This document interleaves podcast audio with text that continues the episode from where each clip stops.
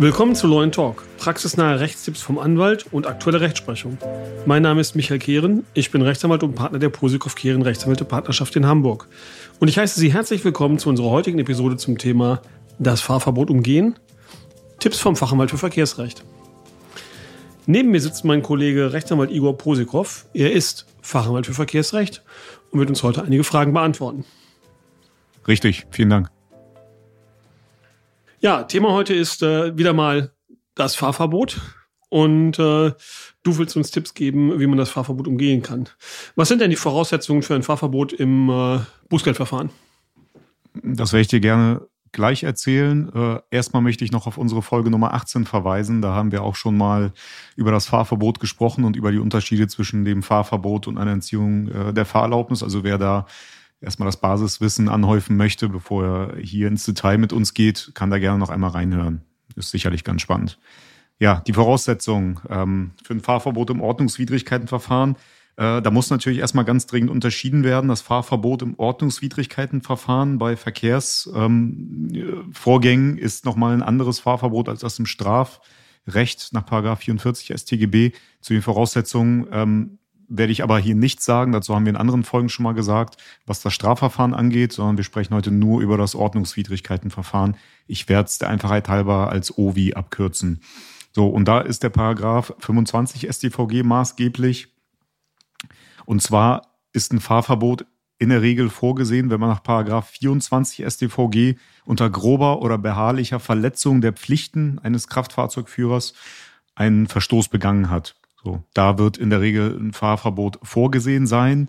Oder alternativ gibt es noch den Paragraph 24a StVG, da geht es um die äh, um das Führen des Fahrzeugs unter Alkoholeinfluss. Dazu haben wir auch schon mal eine sehr umfangreiche Folge gemacht, aber die war eher strafrechtlich gelagert. Ähm, bei diesem äh, Bußgeldtatbestand geht es darum, dass man ein Fahrzeug ähm, unter Alkoholeinfluss führt und zwar ab 0,5 Promille oder mehr bis 1,09 Promille. Und da dürfen letztendlich auch keine ähm, alkoholbedingten Ausfallerscheinungen bemerkbar gewesen sein oder auftreten. Nur dann ist es eine Ordnungswidrigkeit. Sonst ist es wieder eine Strafbarkeit nach Paragraph 316 StGB. Das sind jedenfalls die beiden Paragraphen, in denen äh, grundsätzlich ein Fahrverbot im OVI-Verfahren vorgesehen ist. Mhm. Und welche Dauer hat ein Fahrverbot äh, äh, im Bußgeldverfahren? Wie ist der Zeitraum? In der Regel ein bis drei Monate. Im Strafverfahren geht es auch theoretisch bis sechs Monate hoch, aber laut Paragraph 25 sind ein bis drei Monate vorgesehen. Mhm. Und ähm, wann beginnt das Fahrverbot? Also normalerweise muss dafür der Bußgeldbescheid erstmal rechtskräftig werden. Ähm, und dann beginnt das Fahrverbot ab dem Moment, wo das Dokument, also der Führerschein selbst, in amtliche Verwahrung, gege äh, Verwahrung gegeben wurde bedeutet, ähm, dass das Fahrverbot nicht automatisch schon damit angetreten ist, dass dieser Bußgeldbescheid rechtskräftig geworden ist oder wie manche meinen, dass der, dass der Bußgeldbescheid überhaupt zugegangen ist. Das reicht dafür nicht. Man muss aber in diesem Zusammenhang dringend unterscheiden. Das Fahrverbot kann in verschiedenen, äh, Entschuldigung, das, der Bußgeldbescheid kann in verschiedenen Phasen des Verfahrens rechtskräftig werden. Bedeutet zum Beispiel bei der Behörde, man erhält ihn von der Ausgangsbehörde oder von der, von der Ordnungsbehörde diesen Bußgeldbescheid wo ein Fahrverbot äh, mit einhergeht und man legt keinen Einspruch ein innerhalb von zwei Wochen, ähm, dann wird der Bußgeldbescheid rechtskräftig, dann muss man den Führerschein bei dieser Behörde optimalerweise abgeben.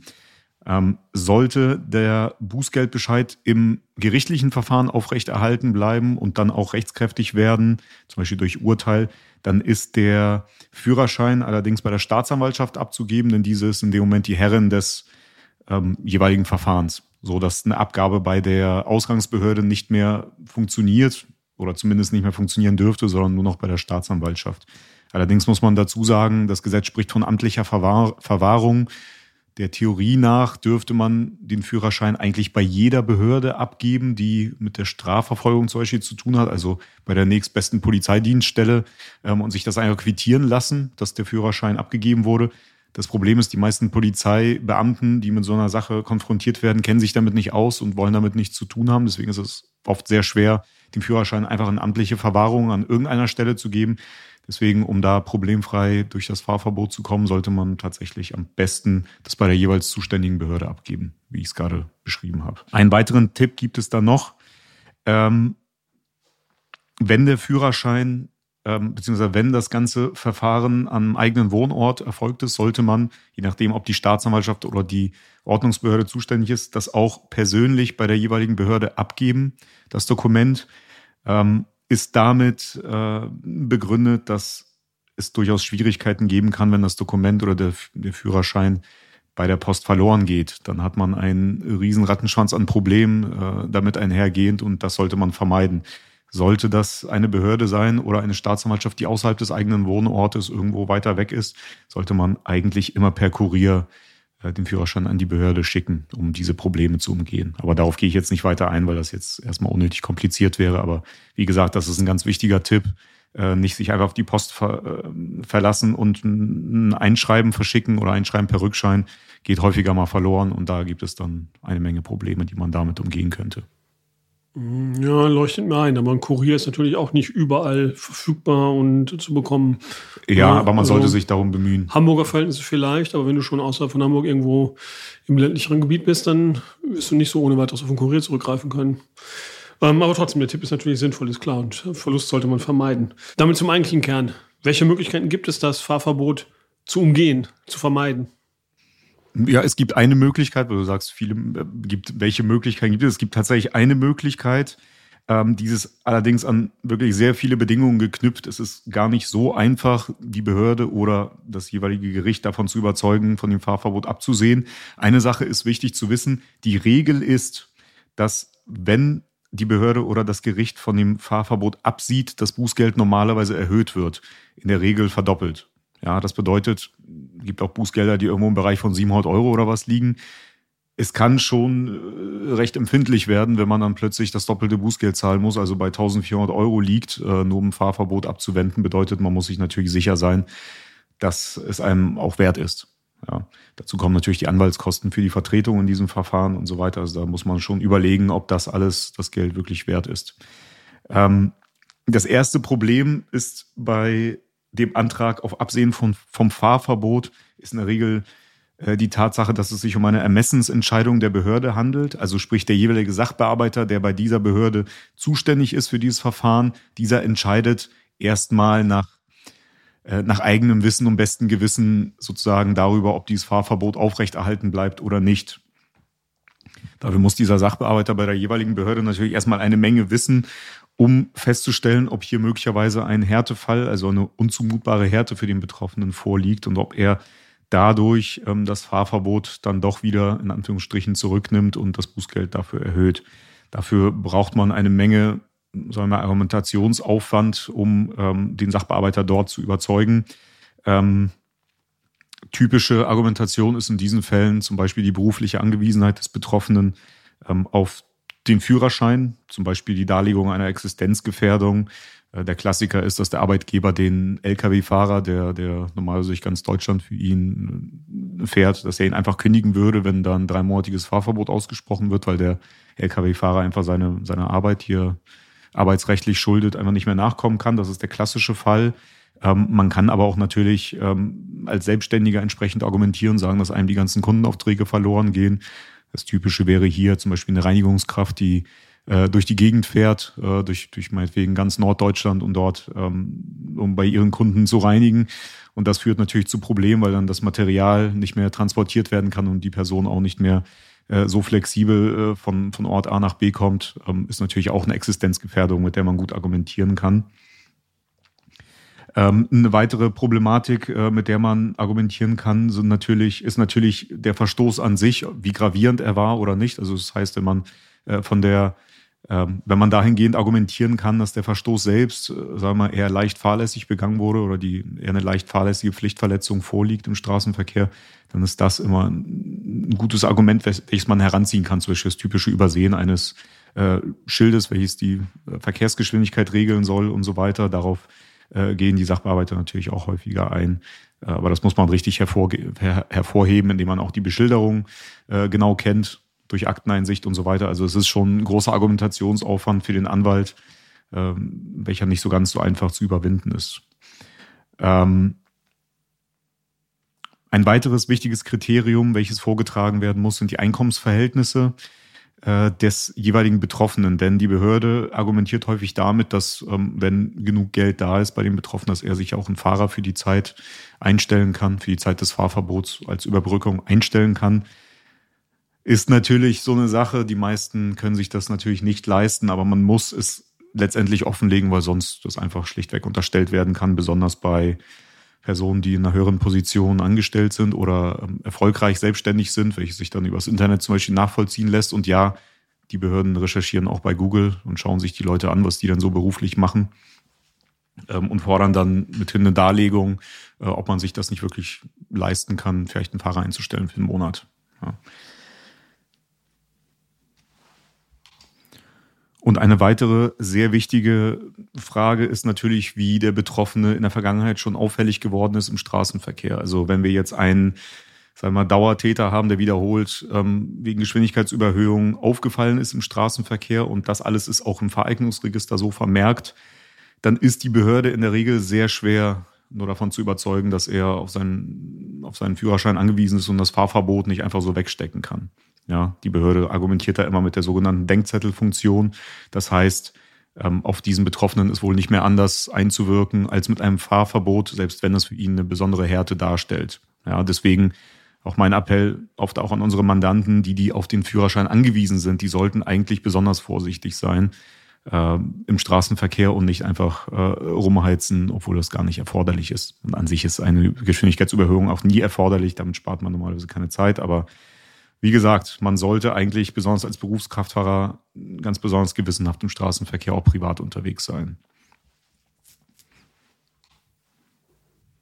Und ähm, wenn die Sache bei Gericht gelandet ist, weil Einspruch gegen den Bußgeldbescheid äh, erhoben worden ist, gibt es da irgendwelche Unterschiede beim Vorgehen äh, oder muss bei Gericht ähm, müssen dieselbe Argumente dem Richter vorgetragen werden?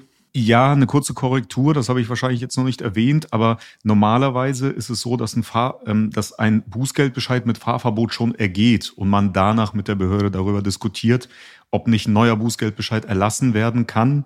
Ähm, allerdings ohne Fahrverbot. Und dann wird ein neuer Bußgeldbescheid, wenn alles geklappt hat, erlassen, wo das Bußgeld eben verdoppelt ist, aber explizit ähm, von dem Fahrverbot Abstand genommen wird. Ja gut, aber klar, da genau, wird eh kein Einspruch eingelegt. Das genau, man kann natürlich ja. auch das so argumentieren, alles vortragen, bevor es einen Bußgeldbescheid gibt. Ähm, es ist aber zeitlich oft, bis man die Akte bekommen hat und so weiter als Anwalt, ist es eigentlich gar nicht möglich, da ähm, entsprechend zu argumentieren, bevor ein Bußgeldbescheid da ist, weil es normalerweise gut getaktet ist bei den Behörden. Aber äh, wie gesagt, hängt jetzt nicht davon ab, dass ob ein Bußgeldbescheid da ist oder nicht. Das Vorgehen geht auch danach noch. Ja, aber äh, tatsächlich ist es so, ähm, wenn die Behörde mitteilt, dass sie an dem Fahrverbot festhalten möchte und die Akte abgibt, sodass es dann irgendwann bei Gericht landet, dann ist es klar, dass man die gesamte Argumentation, die ich vorher genannt habe, auch nochmal bei, äh, bei dem Gericht vortragen muss. Aber da ist es meiner Auffassung nach noch schwieriger darzulegen, weil man da auch ähm, einigermaßen Belege dafür vor, vorweisen muss, für das, was man behauptet. Bei den Behörden ist es nicht ganz so streng gesehen, aber beim Gericht muss man die Beweismittel schon äh, in dem Verfahren auch vorlegen und zum Beispiel die Einkommensverhältnisse offenlegen, zum Beispiel eine Erklärung vom Steuerberater oder ähnliches, äh, wenn das Gericht dann Zweifel daran hat, dass man sich einen, einen Fahrer nicht leisten kann für die Dauer des Fahrverbots. Ja. Aber an, an sich ist es prinzipiell sehr ähnlich. Ja, aber da kann ich auch an dieser Stelle schon mal ganz klar sagen, ähm, spätestens bei Gericht ist es äh, für einen, sagen wir mal, juristischen nicht sonderlich äh, Fachkundigen nahezu unmöglich, so einen, so einen Antrag durchzuboxen und das Gericht zu überzeugen. Also zumindest ist mir niemand bekannt, der das jetzt mal so ohne Anwalt geschafft hat. Deswegen mein Tipp, äh, wer auf, seine, auf seinen Führerschein angewiesen ist und so ein Fahrverbot nicht einfach wegstecken kann, der sollte sich eigentlich an einen Fachanwalt für Verkehrsrecht wenden oder gerne an uns. Ähm, auf jeden Fall sollte man es nicht selbst versuchen. Das ist mein Tipp an dieser Stelle. Mm, und deine Einschätzung dazu, wie wahrscheinlich ist es, wenn du einen, einen Kraftfahrzeugführer vertreten musst, der erstmals bei einer Geschwindigkeitsüberschreitung ähm, verfolgt worden ist, der einen Bußgeldbescheid bekommen hat mit äh, einem einmonatigen Fahrverbot. Ähm, wie gut ist das noch zu retten, sag ich mal? Also die Voraussetzung ist, dass die ganzen Kriterien, die ich vorhin erwähnt habe und beschrieben habe, dass die einigermaßen äh, positiv zugunsten des Betroffenen stehen, dann ist die Wahrscheinlichkeit relativ hoch, wenn man es richtig anstellt. Ja, also es ist trotzdem ein großer Aufwand, das alles zu argumentieren, aber die Chancen sind relativ gut, dass das bei, bei der Behörde oder bei Gericht durchgeht. Mhm, okay. Und dann hattest du zu Beginn der Folge, hattest du gesagt, äh, dass ähm, ein Fahrverbot wegen beharrlicher Pflichtverletzung durch einen Kraftfahrzeugführer ähm, angeordnet werden kann. Was bedeutet denn beharrliche Pflichtverletzung? Ja, es handelt sich dabei um einen Sonderfall. Ähm, der, den kannst du dir so vorstellen, ähm, ein Betroffener äh, verübt wiederholt kleinere Verstöße im Verkehrsbereich, zum Beispiel, darunter fallen auch Parkverstöße, also jetzt ganz überspitzt gesagt, einer, der innerhalb von zwei Monaten äh, 15 Knöllchen kassiert hat, weil er immer wieder falsch geparkt hat.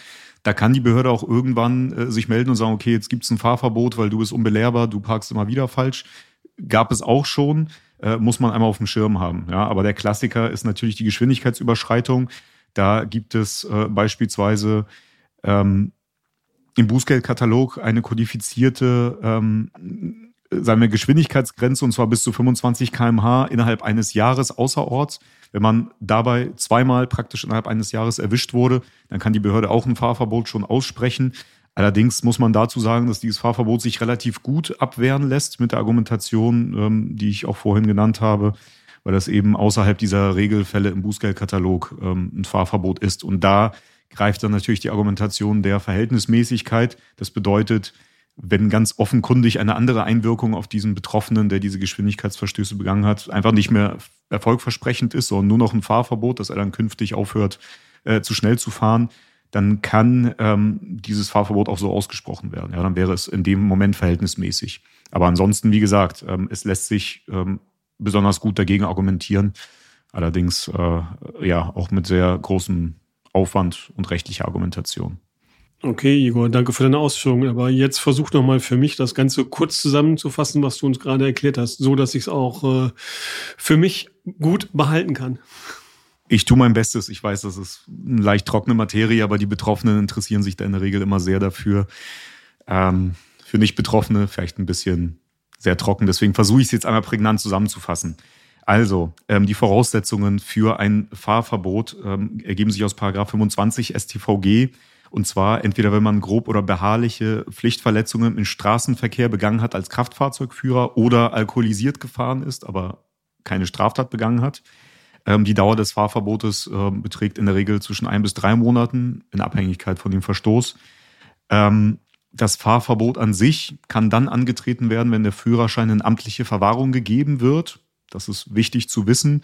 Und den Führerschein sollte man immer entweder persönlich abgeben nach Möglichkeit oder per Kurier an die zuständige Behörde schicken. Der Verlust führt nämlich zu einer äh, Unmengen an Probleme und die sollte man schon vermeiden da insbesondere das Fahrverbot natürlich nicht angetreten ist, wenn der Führerschein irgendwo verloren gegangen ist und unterwegs, äh, unterwegs verloren gegangen ist, aber bei der Behörde nie angekommen ist. Das ist nun mal der Ausblick diesbezüglich. Ähm, es gibt Möglichkeiten, das Fahrverbot zu umgehen, besonders einfach für Personen, die bisher unauffällig waren im Straßenverkehr, also in Anführungsstrichen Ersttäter, ähm, die bei denen aber auch ein Härtefall vorliegen muss. Das heißt, dass die beruflich auf ihren Führerschein angewiesen sind oder vielleicht auch privat ähm, bei denen auch die Einkommensverhältnisse es nicht zulassen, einen Fahrer für die Dauer des Fahrverbots einzustellen. Das muss aber alles argumentiert und begründet werden bei der Behörde oder bei Gericht. Ähm, und der Verstoß an sich darf auch jetzt nicht besonders grob pflichtwidrig gewesen sein oder sogar vorsätzlich. Ähm, all diese Argumente würden dann dabei helfen, von dem Fahrverbot abzusehen. Wenn die Behörde oder das Gericht dann davon absieht, dann wird normalerweise das Bußgeld erhöht, in der Regel verdoppelt das muss man natürlich immer im Hinterkopf behalten. Ich glaube, das dürfte als Zusammenfassung genügen. Ja, war schon wieder ziemlich ausführlich. Wenn Sie ein Problem zu unserem heutigen Thema, äh, das Fahrverbot umgehen, haben, dann können Sie uns ähm, gerne kontaktieren und äh, Nachfragen stellen. Ähm, Im Übrigen freuen wir uns, wenn Sie unseren Podcast in Ihrer Podcast-App abonnieren und äh, unsere heutige Folge auch bewerten. Ähm, welche Themen interessieren Sie sonst noch? Schreiben Sie uns dazu gerne eine E-Mail an kontakt.lawandtalk.de. Vielen Dank, dass Sie unsere heutige Folge angehört haben. Wir hören uns in der nächsten Folge. Bis gleich. Bis gleich.